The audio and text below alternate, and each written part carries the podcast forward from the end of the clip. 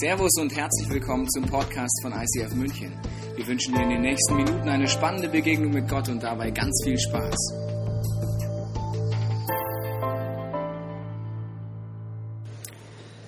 Wir befinden uns ja in der Serie Angstfrei. Und Ängste sind wirklich überall präsent.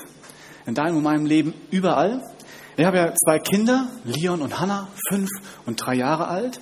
Und bei Kindern ist es tatsächlich so, dass du tagtäglich erlebst, dass sie vor irgendetwas Angst haben. Manchmal ist es etwas sehr, sehr Großes und du denkst dir, ja, dafür hätte ich auch Angst. Und manchmal denkst du dir, warum ist das so? Warum hat mein Kind davor Angst? Vor circa drei Jahren in der Nähe von Weihnachten äh, habe ich ein sehr, sehr spezielles Erlebnis mit meinem Sohn gehabt und äh, da dachte ich mir, es ist schon spannend, wovor Kinder eigentlich Angst haben können. Es fing alles so an, dass draußen es geschneit hatte und wir wollten rausgehen, Schneeballschlacht machen, so einen super Schneemann bauen. Da sind wir sehr gut drin. Und äh, ich sag zu meinem Sohn, hey, lass uns anziehen, deinen super Schneeanzug, lass uns rausgehen und lass uns einen Schneemann bauen. Und er sagt, nein, ich will nicht raus, äh, irgendwie ist es doof, lass uns irgendetwas anderes tun. Das gibt's doch gar nicht. Mein Sohn liebt Schnee. Der ist ja der Einzige, der morgens um 5 Uhr schon da steht mit der Schneeschippe und sagt Schneeschippen. Und am Anfang war es tatsächlich so, dass der Einzige, der Schnee geschippt hat, ich war. Und er daneben dran stand mit seiner blöden Schneeschippe und er so, du, du, drei Meter und ich habe die ganze Siedlung geschippt. Aber zu diesem Moment war es so, dass er nicht raus wollte. Und das ist ungewöhnlich. Und ich habe gefragt, Leon, was ist denn los? Nein, will nicht raus. Und ich so, mm, okay. Und ich habe ihn versucht zu überreden, habe nachgefragt. Und letzten Endes habe ich dann gesagt, so Leon, jetzt reicht's, jetzt lass uns wirklich rausgehen. Und in dem Moment macht und weg ist er. So. Dematerialisiert. Und so, wo ist er denn hin?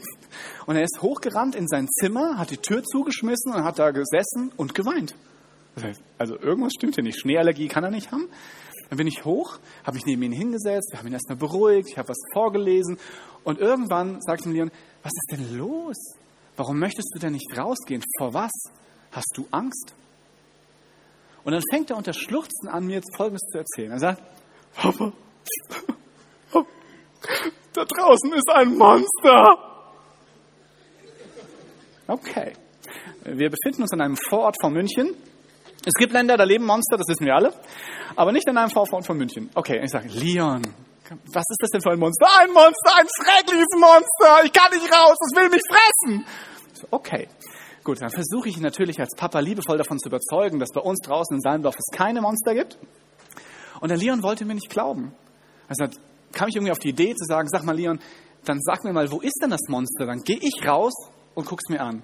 Und er sagt, das ist da draußen auf der Straße. Ich so, okay, gut. Ich gehe runter, sag zu meiner Frau, lass mich alleine gehen, ich gehe Monster jagen.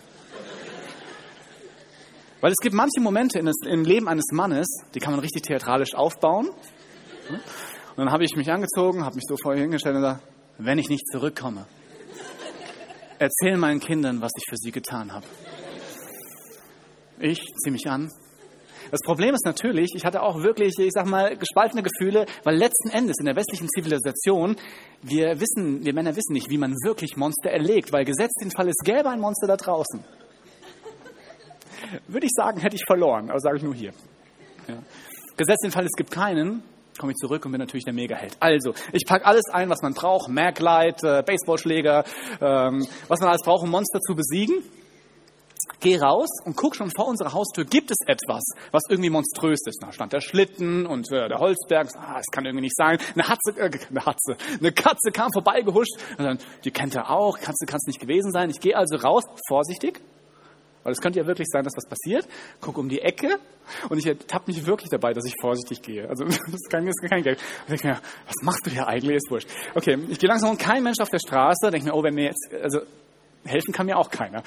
Gehe also entlang und sehe an den Häuserecken, sehe ich nichts Besonderes und plötzlich im Augenwinkel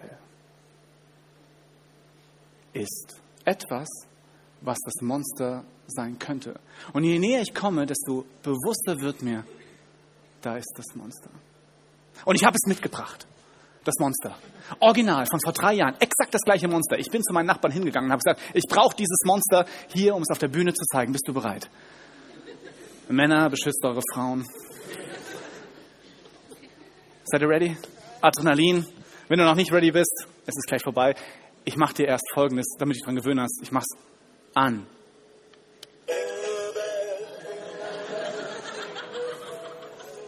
Als ich das gehört habe, dachte ich mir, oh ja, es ist furchtbar, es zerschneidet mir die Seele. Es ist monströs. Hör nochmal hin. Bist du bereit, um dem vollen Grauen ins Gesicht zu schauen? Der Nemesis meines Sohnes. Bist du bereit? Nimm das!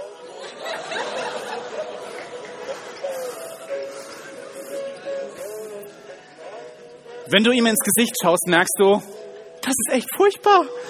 Blass. Na, na, na, na, na, na, na. Und dann noch dieser Sound. Unglaublich. Das war das, was mein Sohn zutiefst zerstört hat. Der ist eines Tages einfach da vorbeigegangen gegen Abend und plötzlich, das Ding ist bewegungsgesteuert, macht Jingle Bells, Jingle Bells. Und mein Sohn glaubt wirklich, dieses Monster, weil er hat sowas noch nie gesehen, keiner von uns hat jemals sowas gesehen. dieses Monster wird ihn fressen. Er rennt schreiend zurück und dieser Schock sitzt tief in seinem, warte, in seiner Seele. Und da dachte ich mir, okay, wie kann ich meinem Sohn irgendwie beibringen, dass er davor keine Angst haben muss? Was könnte ich als Vater tun für meinen Sohn? Und als unser Sohn geboren worden ist, haben wir ihm einen Namen gegeben und er heißt Leon und Leon ist eine Form von äh, Löwe. Und seitdem er klein ist, haben wir ihm gesagt, so schau, ich glaube, in dir ist ein Löwenherz. Und wir haben das geübt. Ja, wir haben ihn, wir haben ihn äh, sozusagen gezeigt, wie können Löwen brüllen. So, Rah! so, nein, nein, nein, da ist mehr drin. Rah! Also als halbjähriger Sohn, so, gut gemacht, gut gemacht. Komm, Tiger, also Löwe. Und, äh, und daran habe ich mich erinnert, dass das ja wirklich ein Bild in unserer Familie ist. Dann bin ich zu ihm hingegangen und habe gesagt, du schau, wir haben dir immer wieder erzählt, du bist ein Löwe. Und wir haben dir auch erzählt, dass Jesus ja wirklich unser Freund ist. Und er ist noch ein viel krasserer Löwe. Und gemeinsam können wir jede Angst besiegen, jeden Gegner. Das ist kein Problem. Das Einzige, was wir jetzt hier tun, ist, du kommst auf meinen Arm, wir gehen zusammen dahin und wir brüllen beide wie ein Löwe. Ich helfe dir als Vater, du als Sohn und wir machen dieses Ding fertig. Mein Sohn hatte so eine Angst und es hat wirklich locker Stunden und Tage gedauert, bis er angefangen hat, Vertrauen zu schöpfen. Das war nicht von jetzt auf gleich. Und irgendwann kommt er und sagt, Papa, lass uns gehen. Das ist ganz ernsthaft. Das ist eine krasse Situation im Leben eines Sohnes und eines Vaters. Vater, lass uns gehen. Dann nehme ich ihn auf meinen Arm und wir gehen raus. Mein Sohn hat gezittert wie Espenlaub. Das war so krass, echt, dieses Ding. Wurscht. Und du als Papa hast ja wirklich eine andere Perspektive auf das, vor das dein Sohn Angst hat. Ich weiß, das ist irgend so ein China-Ding, wenn du nicht dran leckst, ist es auch nicht gefährlich.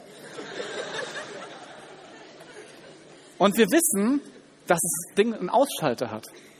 Aber meine Perspektive ist nicht die von meinem Sohn. Und wenn ich mit ihm da durch die Straßen gegangen bin, als ich mit ihm da durch die Straßen gegangen bin, habe ich gesagt, du, ich weiß, dass es ist. Ich habe es mir angeguckt. Ich war ganz nah dran.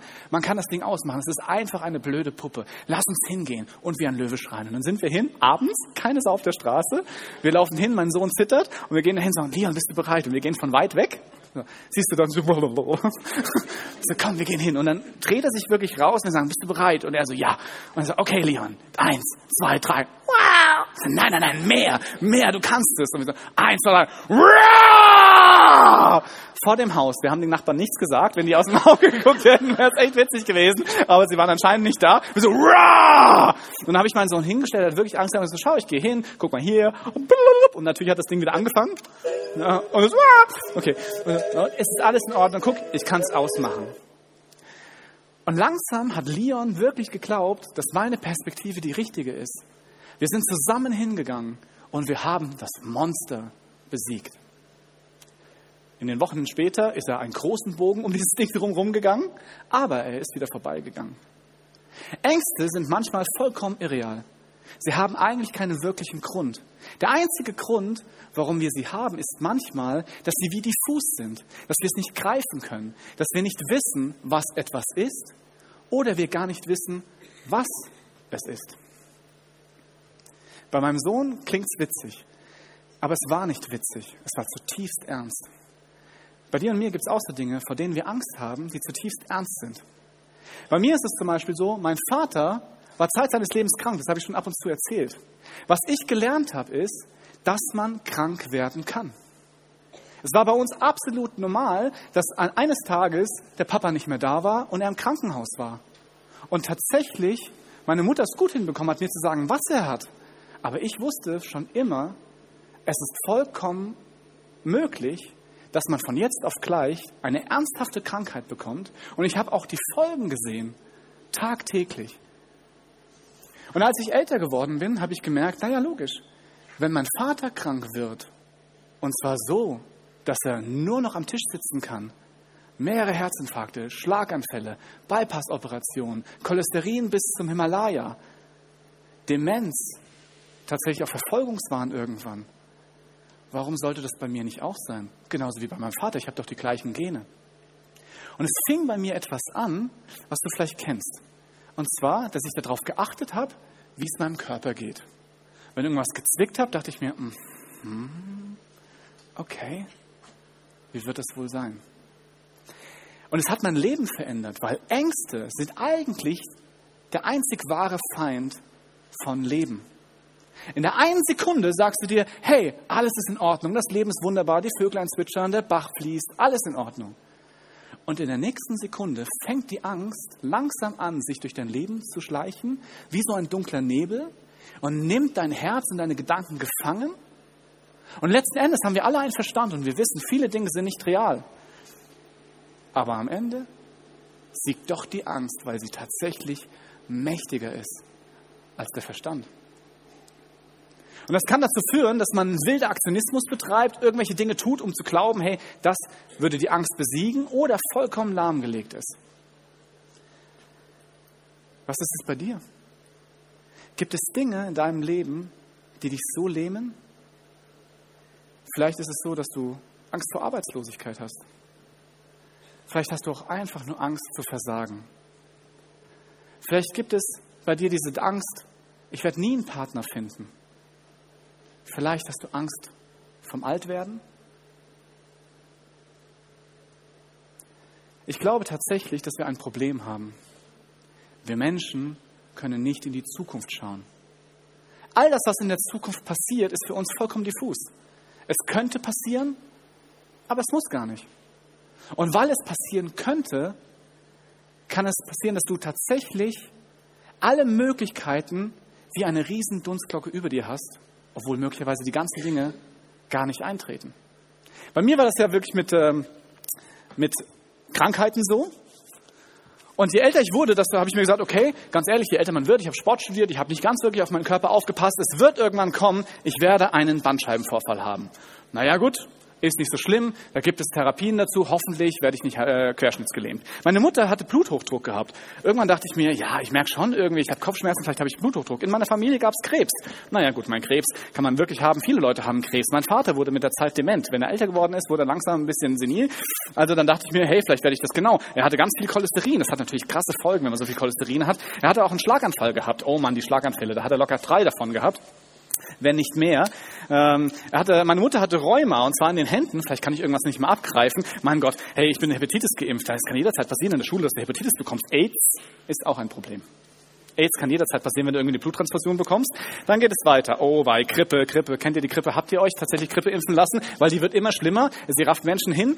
Äh, Grippe, das kriegst du einfach in der U-Bahn. Magengeschwür. Hey, bei dem ganzen Kram, da kann es immer wieder sein, dass es irgendwie auf den Magen geht. Ein Magengeschwür, wenn das mal platzt, hey, dann ist aber echt mal äh, zappenduster. Nierenversagen. Meine Mutter hat nur noch eine Niere. Hey, ich habe ihre Gene. Es kann gut sein, dass meine Niere auch sich versagt. Oh, Kreislaufkollaps. Huh! Wenn man die ganzen Sachen zusammen nimmt, dann kann es sehr mal sein, dass der Kreislauf zusammenbricht und du vollkommen am Boden liegst. Einfach mal so, von einem auf anderen. Einfach weg. Herzversagen, was soll ich sagen? Herzversagen, einfach weg. Oder noch schlimmer, hey, Herzinfarkte.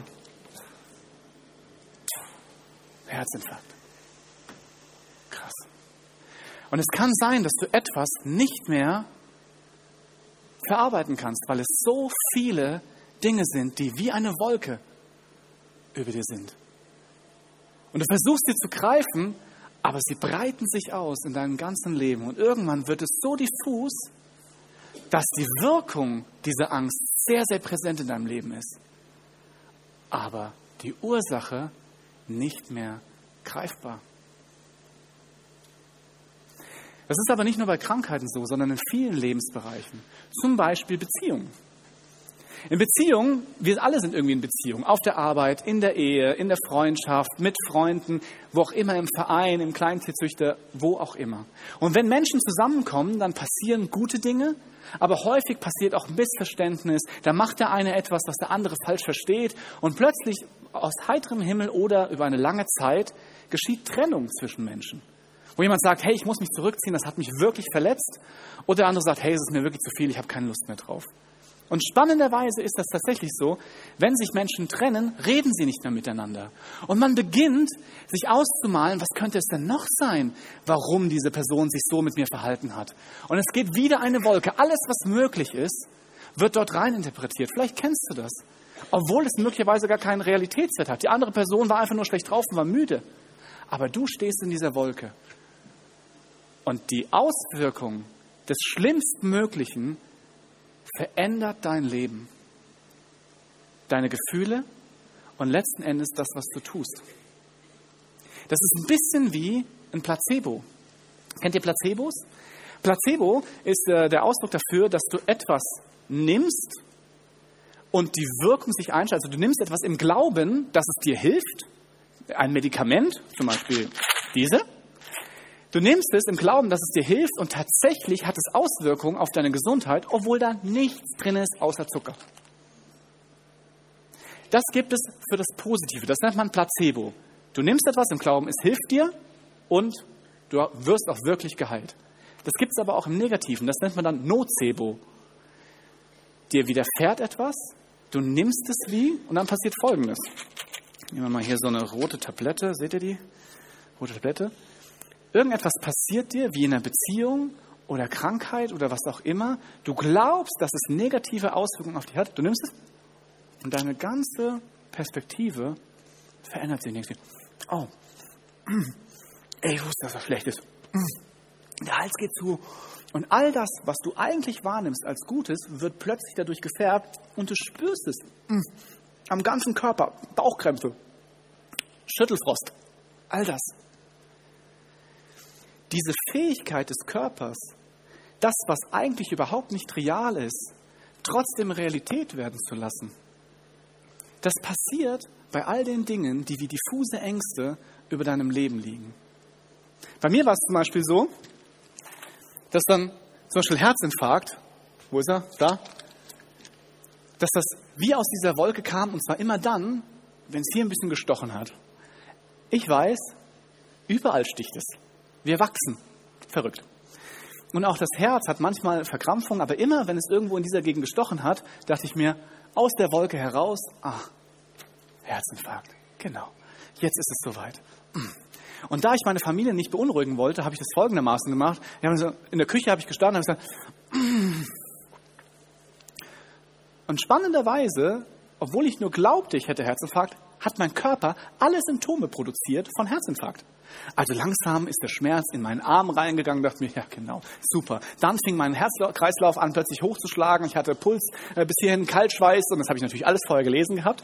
Und ich so, oh nein. Und um meine Familie nicht zu belasten, stand ich dann einfach in der Küche und dann habe ich gesagt, mm, oh. Und meine Frau hat dann gesagt, was ist denn los? Natürlich auch wirklich, so, hey, was ist denn? Ich so, oh, nix. Mm, mm. Letzten Endes ist nie etwas passiert weil es war einfach ein Nocebo. Etwas, was mein Leben verändert hat. Kennst du das auch? Wie kann es sein, dass du im Prinzip das bekämpfst? Wie kommst du aus dieser Dunstwolke raus? Wie kommst du in Freiheit? Ich glaube tatsächlich, das allererste, was du tun musst, ist, dass du diesen Nebel lichtest dass du alles, was jemals in allen Bereichen in deinem Leben irgendwie über dir schwebt, als diffuse Angst, was du nicht ausgesprochen hast, aber was wie ein Nocebo auf dein Leben wirkt, dass du das aufschreibst. Weil alles, was aus dem Diffusen ins Konkrete geht, ist plötzlich bearbeitbar. Wenn du also als ersten Schritt weißt, ach, das sind alle meine Ängste, dann wirst du vielleicht merken, wow, da gibt es mehr, als du dachtest. Bei, wir, bei mir waren das A3, es war ein riesen A3-Blatt. Tausend Dinge lang waren da drauf. Und ich war bei manchen Dingen wirklich erstaunt, was da drauf stand. Und das war auch nicht einfach in fünf Minuten gemacht, das hat Stunden gedauert, Tage, bis ich wirklich mal alles aufgeschrieben habe. Als ich das dann alles gesehen habe, war für mich eine Sache wirklich wichtig. Was macht es mit mir? Spannend ist, dass wenn du eine diffuse Angst hast, dass du alles dafür tust, dass sie auch diffus bleibt. Bei mir war das so. Ich hatte also diesen Herzinfarkt und meine Frau hat ständig gesagt, jetzt geh halt zum Arzt. Mann, wenn du krank bist, dann geh zum Arzt. Wenn nicht, dann bleib halt hier. Aber dann hör auf mit diesem, mm, oh, mm. Aber das Einzige, was ich wirklich nicht wollte, ist zum Arzt gehen. Weil das Problem ist, wenn du beim Arzt bist und er diagnostiziert wirklich Herzinfarkt, dann ist es vorbei. Aber solange es so im Diffusen bleibt, dann ist es ja nur diffus. Letzten Endes macht dich das aber noch mehr kaputt weil du tatsächlich nicht nur das hast, was du wirklich hast, sondern alles andere, was jemals auch sein könnte. Das Zweite, was man also wirklich tun muss, ist, dass man Freunde mit reinnimmt, Vertraute, um das Ganze mal sich anzuschauen, um zu gucken, was ist denn überhaupt realistisch? Welche Angst ist denn überhaupt sinnvoll? Was macht denn überhaupt in deinem Leben gerade wirklich einen Unterschied? Was macht es denn aus? Oder welche sind vollkommen irrelevant? Zum Beispiel hier, Herzinfarkt.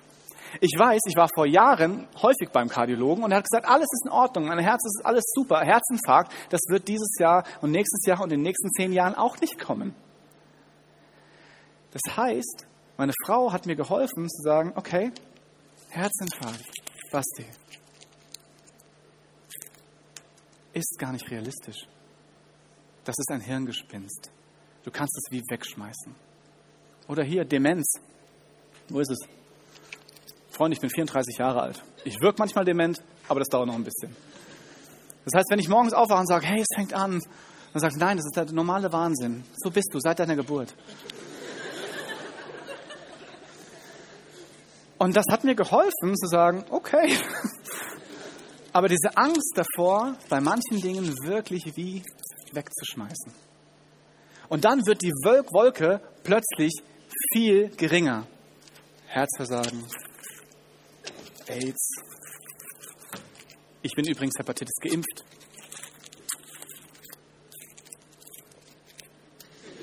Manchmal dauert es länger.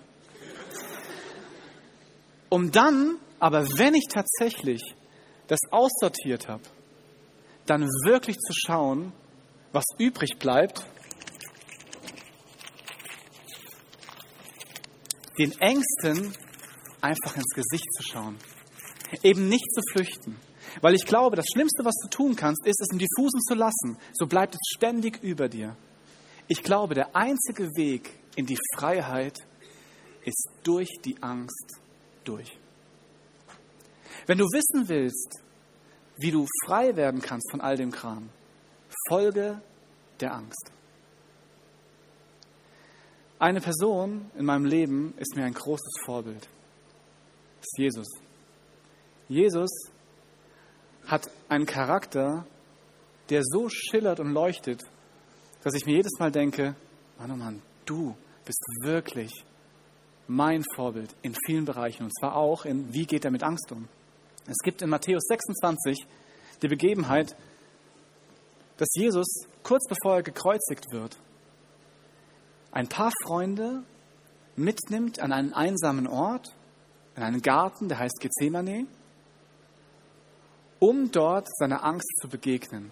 Und ich möchte mal vorlesen, wie es da, was er da gemacht hat. Da nahm Jesus sie mit in ein Olivenheim mit dem Namen Gethsemane. Und dort sagte er zu ihnen, bleibt hier sitzen, während ich ein Stück weitergehe, um zu beten. Petrus und die beiden Söhne des Zebedeus, Jakobus und Johannes, die, beiden, die drei, die nahm mit. Und er war sehr traurig und hatte schreckliche Angst, die ihn quälte. Ich weiß nicht, was du für ein Bild von Jesus hast. Manchmal könnte man meinen, er ist so ein Superheld. Hey, der hat Wunder gemacht, er weiß, wer Gott ist. Er weiß, was mit ihm passiert und er weiß wahrscheinlich auch, dass er auferstehen wird. Unglaublich. Aber er ist menschlich an dieser Situation. Er hat so viel Angst. Und was er macht, ist als allererstes, er betet. Das ist außergewöhnlich. Was heißt denn beten? Das ist krass, ich möchte es vorlesen, was er da macht. Er nimmt also seine drei Jungs und er sagt zu ihnen, meine Seele ist zu Tode betrübt. Bleibt hier und wacht mit mir. Und dann geht er noch ein bisschen weiter und da steht, er sank zu Boden und betete. Mein Vater, wenn es dir möglich ist, dann lass den Kelch des Leids an mir vorübergehen. Doch ich will deinen Willen tun und nicht meinen. Und dann kehrt er zu diesen Jüngern zurück und sieht sie, dass sie schlafen. Und er sagt, konntet ihr nicht wenigstens eine Stunde mit mir wach bleiben? Bleibt wach und betet, sonst wird euch die Versuchung überwältigen. Denn der Geist ist zwar willig, aber der Körper, der ist schwach. Und wieder geht er zurück und betet wieder. Selbst bei Jesus hat einmal nicht gereicht. Und nachdem er wieder zurückkommt, sieht er sie wieder schlafen. Das passiert dreimal. Dreimal geht er mit Todesfurcht zu Gott und macht eigentlich Folgendes. Er sagt, ich habe Angst, aber du als mein Vater hast eine ganz andere Perspektive. Du weißt, vor was ich wirklich Angst haben muss und vor was nicht. Das ist ein bisschen wie bei meinem Sohn. Als wir da gestanden haben und er wirklich Angst hatte, da war meine Perspektive auf diese Situation eine andere als seine. Und der Punkt, wo ich gemerkt habe, ja, eigentlich müsste es so sein, ist, dass mein Sohn, obwohl er so viel Angst hat, sagt, Papa, ich vertraue dir. Wenn wir gemeinsam dort rausgehen und brüllen wie ein Löwe, dann wird es passieren, was du sagst. Wir werden gewinnen. Und es gibt eine Situation in diesem Garten Gethsemane, nachdem er dreimal sich diese göttliche Perspektive abgeholt hat, dass er dann mit seinen Jungs Folgendes sagt. Nun ist es soweit. Der Menschensohn wird in die Hände der Verbrecher ausgeliefert. Kommt, lasst uns gehen. Dieses Kommt, lasst uns gehen ist die wahre Freiheit führt durch die Angst. Jesus muss am Kreuz sterben, aber er weiß, was ihn auf der anderen Seite erwartet. Wie ist es in deinem Leben? Vor was hast du wirklich Angst? Was limitiert dich? Wo stehst du an? Wo sagst du, eigentlich will ich das nicht mehr. Ich möchte mit dieser Person Frieden schließen und ich möchte wenigstens wissen, ob es stimmt, was ich mir in meiner Wolke ausdenke. Was zwickt an deinem Körper, wo du ständig denkst, oh Gott, es wird schlimm kommen? Was ist auf deiner Arbeitsstelle los? Welches Gespräch steht an? Was müsstest du eigentlich tun? Vor was hast du am meisten Angst? Vielleicht ist es dran, es genauso wie Jesus zu machen. Als allererstes holt er sich die göttliche Perspektive ab. Er fragt Gott, der wirklich einen Überblick hat über sein Leben. Muss ich eigentlich Angst haben oder nicht? Und wenn man sich das überlegt, selbst das, wovor wir am meisten Angst haben, der Tod, ist für Gott kein Problem. Jesus hat gelernt im Garten Gethsemane, dass für Gott nichts unmöglich ist.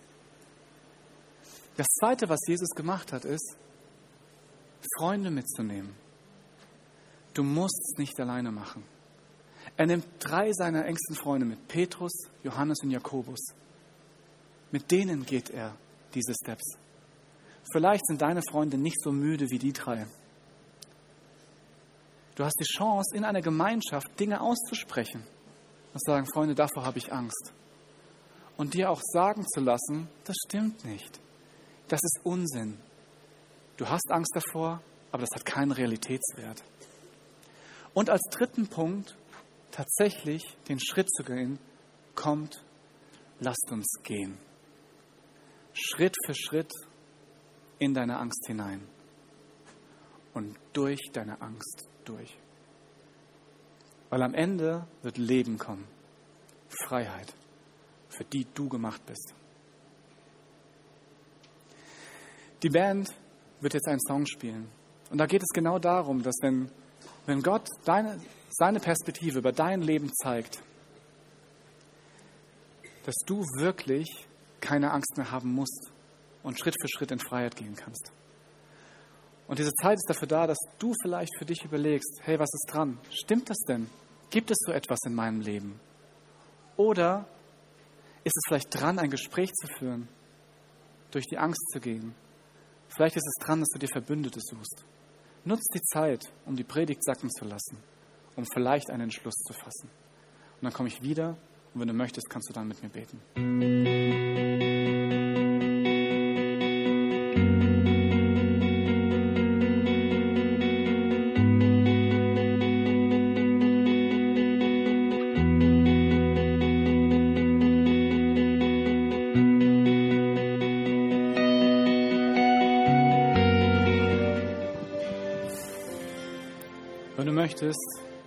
Jetzt einfach mit mir beten.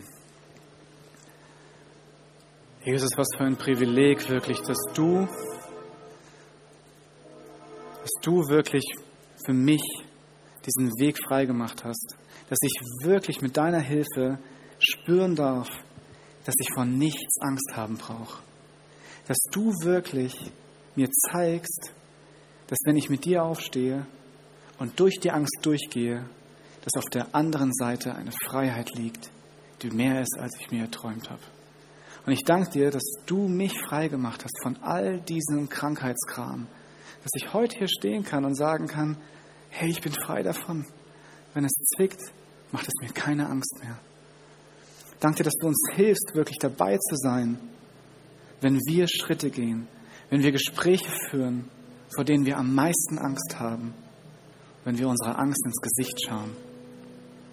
Herr, ich liebe dich, dass das nicht leere Versprechungen sind, sondern dass du für uns brüllst wie ein Löwe und wir auf deinem Arm zittern dürfen, aber dass du den Sieg bringst. Ich danke dir, dass du bei jedem Einzelnen, der das möchte, tief im Herzen verankerst, dass wir vor nichts Angst haben müssen, selbst vor dem Tod nicht. Du hast uns gezeigt, dass selbst das Schlimmste, was wir uns vorstellen können, für dich kein Problem ist. Danke dir, dass du willst, dass wir in Freiheit leben, weil wir dafür gemacht sind. Amen. Wir hoffen, dass dir diese Predigt weitergeholfen hat. Wenn du Fragen hast, kannst du gerne an info at icf-moenchen.de mailen und weitere Informationen findest du auf unserer Homepage unter www.icf-moenchen.de.